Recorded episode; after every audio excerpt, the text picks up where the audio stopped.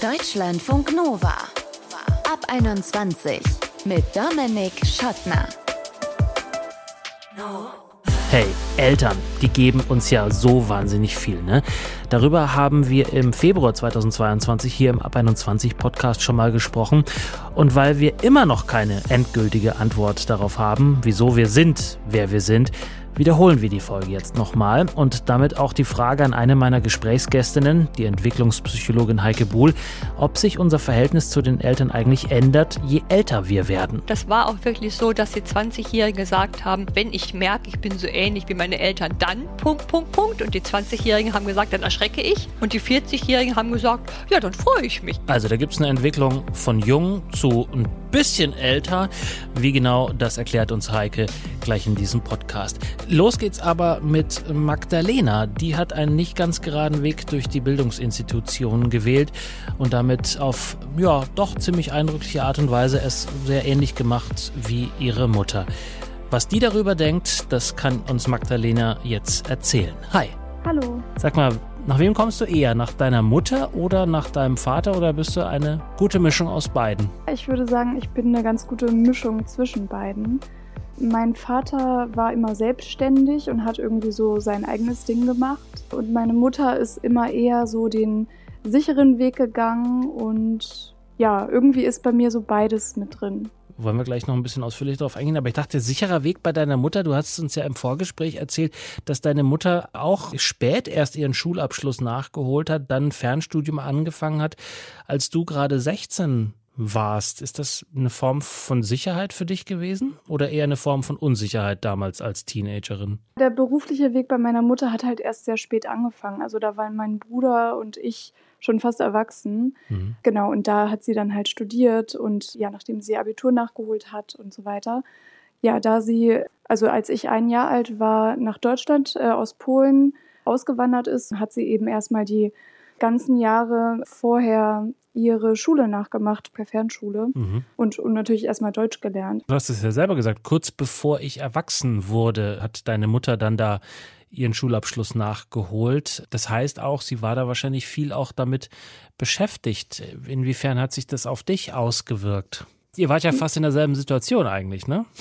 Ja, also gut, sie hatte schon ein bisschen vor mir ihr Abi quasi gemacht. Da haben sich dann auch meine Eltern getrennt, genau in der Zeit, als sie wirklich ihr Abi in der Tasche hatte. Und dann hat sie eben angefangen zu studieren, als ich quasi in meinen Abi-Jahrgang gekommen bin. Genau. Mhm. Trotzdem der Weg, den du dann nach deinem Abitur gegangen bist, beziehungsweise ja nach der Schule gegangen bist, war jetzt auch nicht sozusagen der straighteste Weg, den man sich irgendwie vorstellen kann, wenn man davon ausgeht, dass das so sein soll.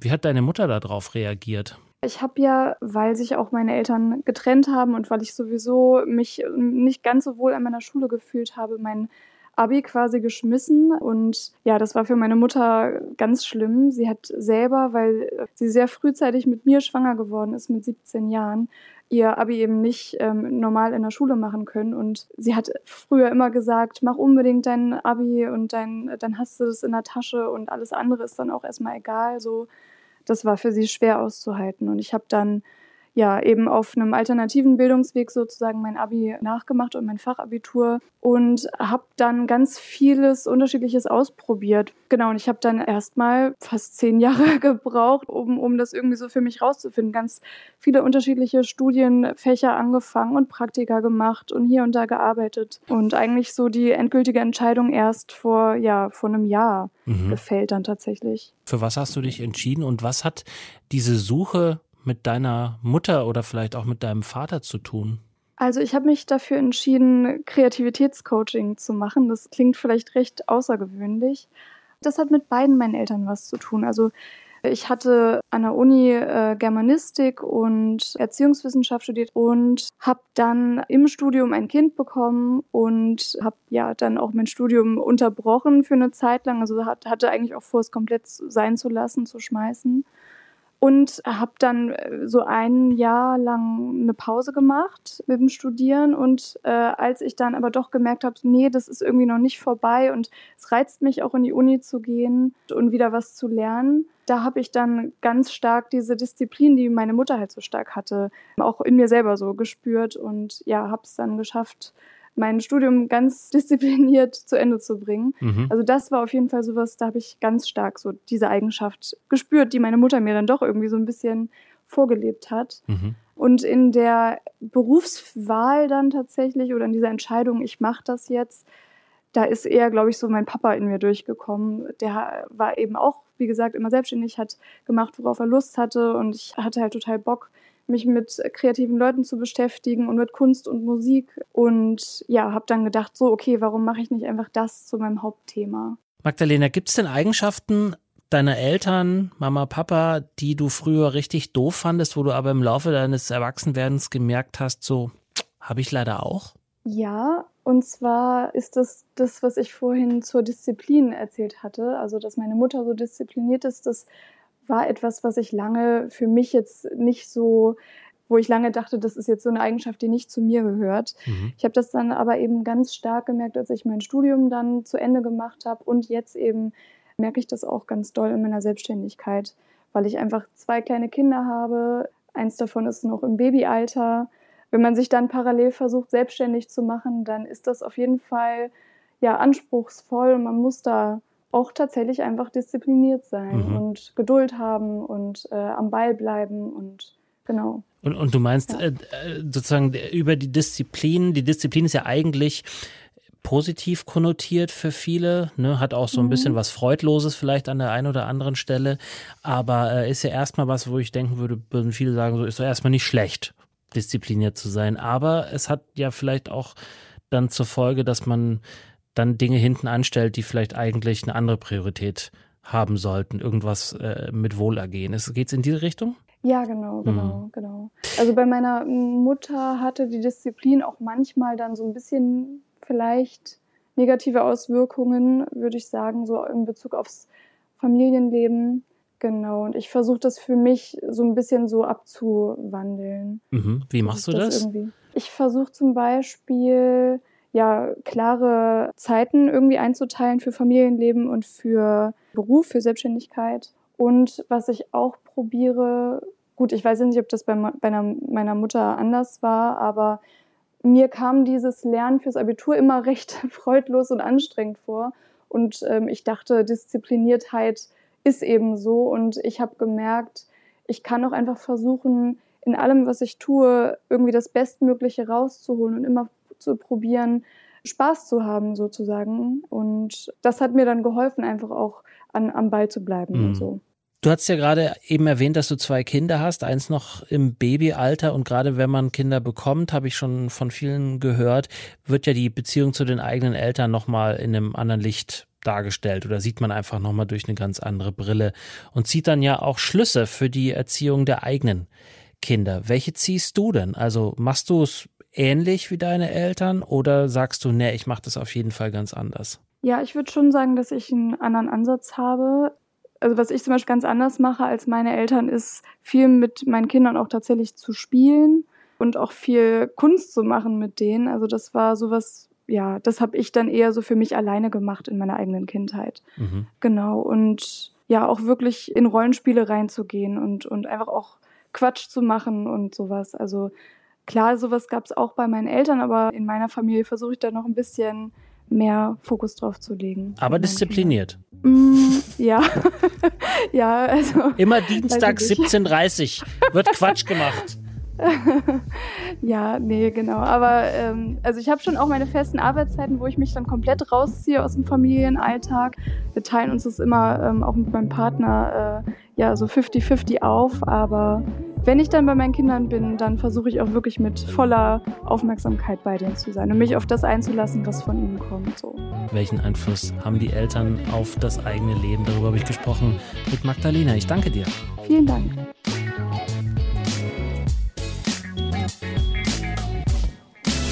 Deutschlandfunk Nova. Achtung, Thesenzeit auf Deutschlandfunk Nova. Je älter wir werden, desto mehr werden wir wie unsere Eltern. Mit 20, da wehren wir uns noch gegen diese Erkenntnis. Mit 30 dämmert uns so langsam, könnte vielleicht auch was dran sein. Und mit 40 sind wir eigentlich schon gar nicht mehr so richtig zu unterscheiden von unseren Erzeugerinnen und Erzeugern. Stimmt das? Vor allem wenn es um Bildung und Jobs und unsere Einstellung dazu geht. Das möchte ich jetzt klären mit der Entwicklungspsychologin Heike Buhl von der Uni Paderborn. Hallo Frau Buhl. Ja, ich grüße Sie. Ist das eine steile These? Oder? Das ist eine sehr, sehr steile These, ja, doch. Aber Sie haben schon recht. Also wir werden unseren Eltern in gewisser Weise ähnlicher. Und wir haben auch mal wirklich gefragt in Interviews und Fragebögen. Und das war auch wirklich so, dass die 20-Jährigen gesagt haben, das war so eine offene Frage, wenn ich merke, ich bin so ähnlich wie meine Eltern, dann Punkt, Punkt, Punkt. Und die 20-Jährigen haben gesagt, dann erschrecke ich. und die 40-Jährigen haben gesagt, ja, dann freue ich mich auch mal. Mhm. Ja, das heißt also, wir haben zum einen eine größere Nähe, weil ja die Lebenssituationen sich angleichen. Mhm. Und wir haben aber auch ein größeres Verständnis für die Eltern. Das heißt jetzt nicht, dass wir jetzt also, wie Sie vorhin formulierten, so ganz, ganz ähnlich sind, aber zumindest haben wir mehr Verständnis und mehr Offenheit auch für die Eltern dann. Mhm. Waren das denn die überwältigende Mehrheit der 20-Jährigen, die sich da so ein bisschen erschrocken hat? Oder ist das eher so im, im Bereich 60, 40 oder so anzusiedeln oder eher so 80, 20? Eher 80, 20. Mhm. Also doch. Es waren schon mehr, die das zum Ausdruck gebracht haben, dass sie also eigentlich das nicht haben möchten, mhm. dass sie so ähnlich sind, ja.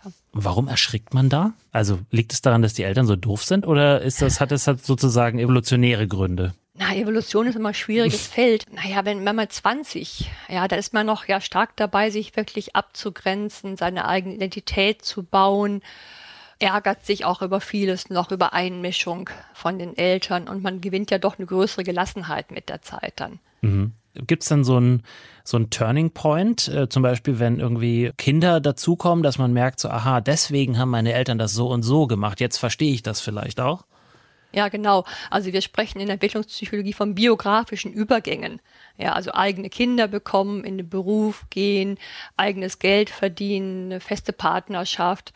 Dann verändert sich die Beziehung zu den Eltern und man versteht eben auch, warum sich Eltern so verhalten haben. Ja, mhm. also klar, also ganz mit sagen, das ist ein gutes Beispiel mit den eigenen Kindern, aber eben auch wenn ich im festen Beruf bin, ja, dann habe ich eben auch die Notwendigkeit, jetzt also viel disziplinierter vielleicht zu arbeiten. Mhm. Wenn wir gerade schon beim äh, Thema Job oder Beruf, Ausbildung, Studium sind, welchen Einfluss wirken denn äh, Eltern auf uns da aus und wie üben sie den aus? Hm, ich glaube, in zweierlei Hinsicht erstmal vermitteln Eltern ja Werte. Das heißt also, ist es mir jetzt wichtig, in meinem Leben ja sozial zu unterstützen oder ist es mir eher wichtig, ähm, viel Geld zu verdienen? Ja, das heißt, da geben Eltern Werte mit, die natürlich dann Einfluss haben auf die Berufswahl. Eltern unterstützen aber auch ganz konkret im Berufswahlprozess. Gespräche führen oder auch konkret praktisch unterstützen. Da gibt es also schon viel Einflüsse der Eltern auch. Mhm. Also alles eher so auf der passiven Seite. Also die Eltern tun etwas, was uns irgendwie beeinflusst, wogegen wir uns eigentlich gar nicht so doll wehren können. Nee, wenn ich meine Eltern nicht frage, dann haben die auch keine Möglichkeit, mir was zu sagen.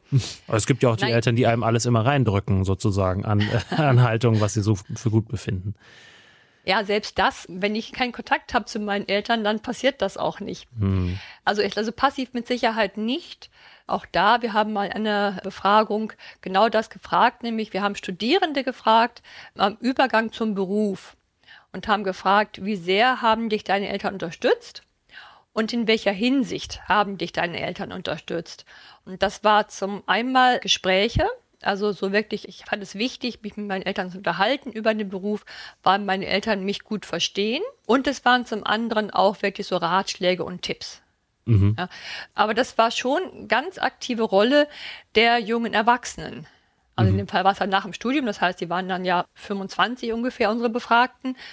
Aber das war schon diese aktive Rolle, ich hole mir Unterstützung. Mhm.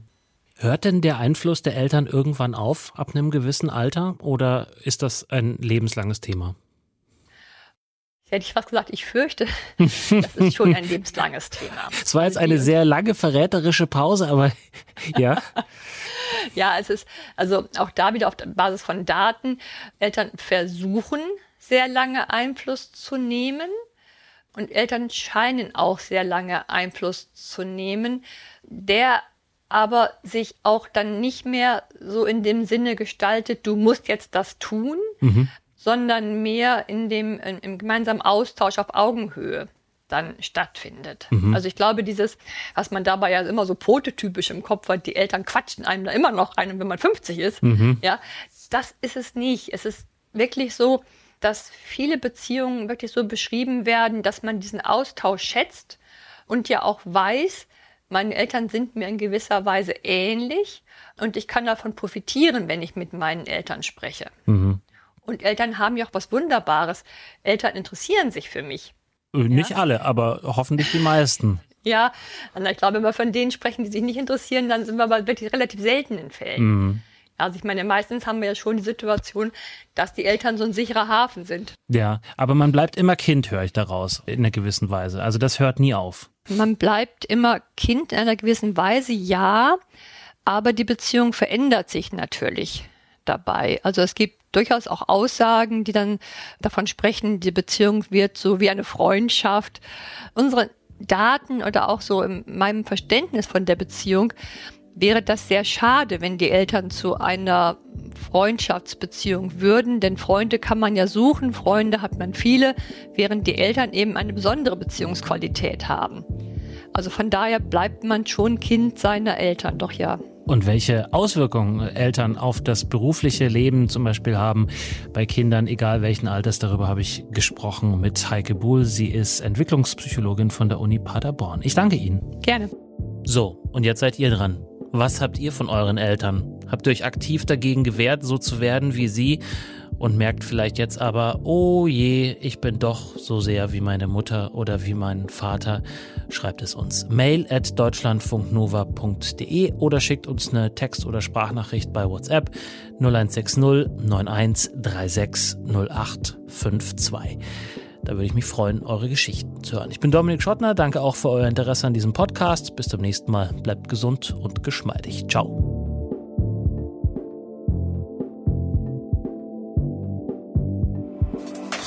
Deutschlandfunk Nova ab 21. Immer Montag bis Freitag auf deutschlandfunknova.de und überall, wo es Podcasts gibt. Deutschlandfunk Nova ab 21.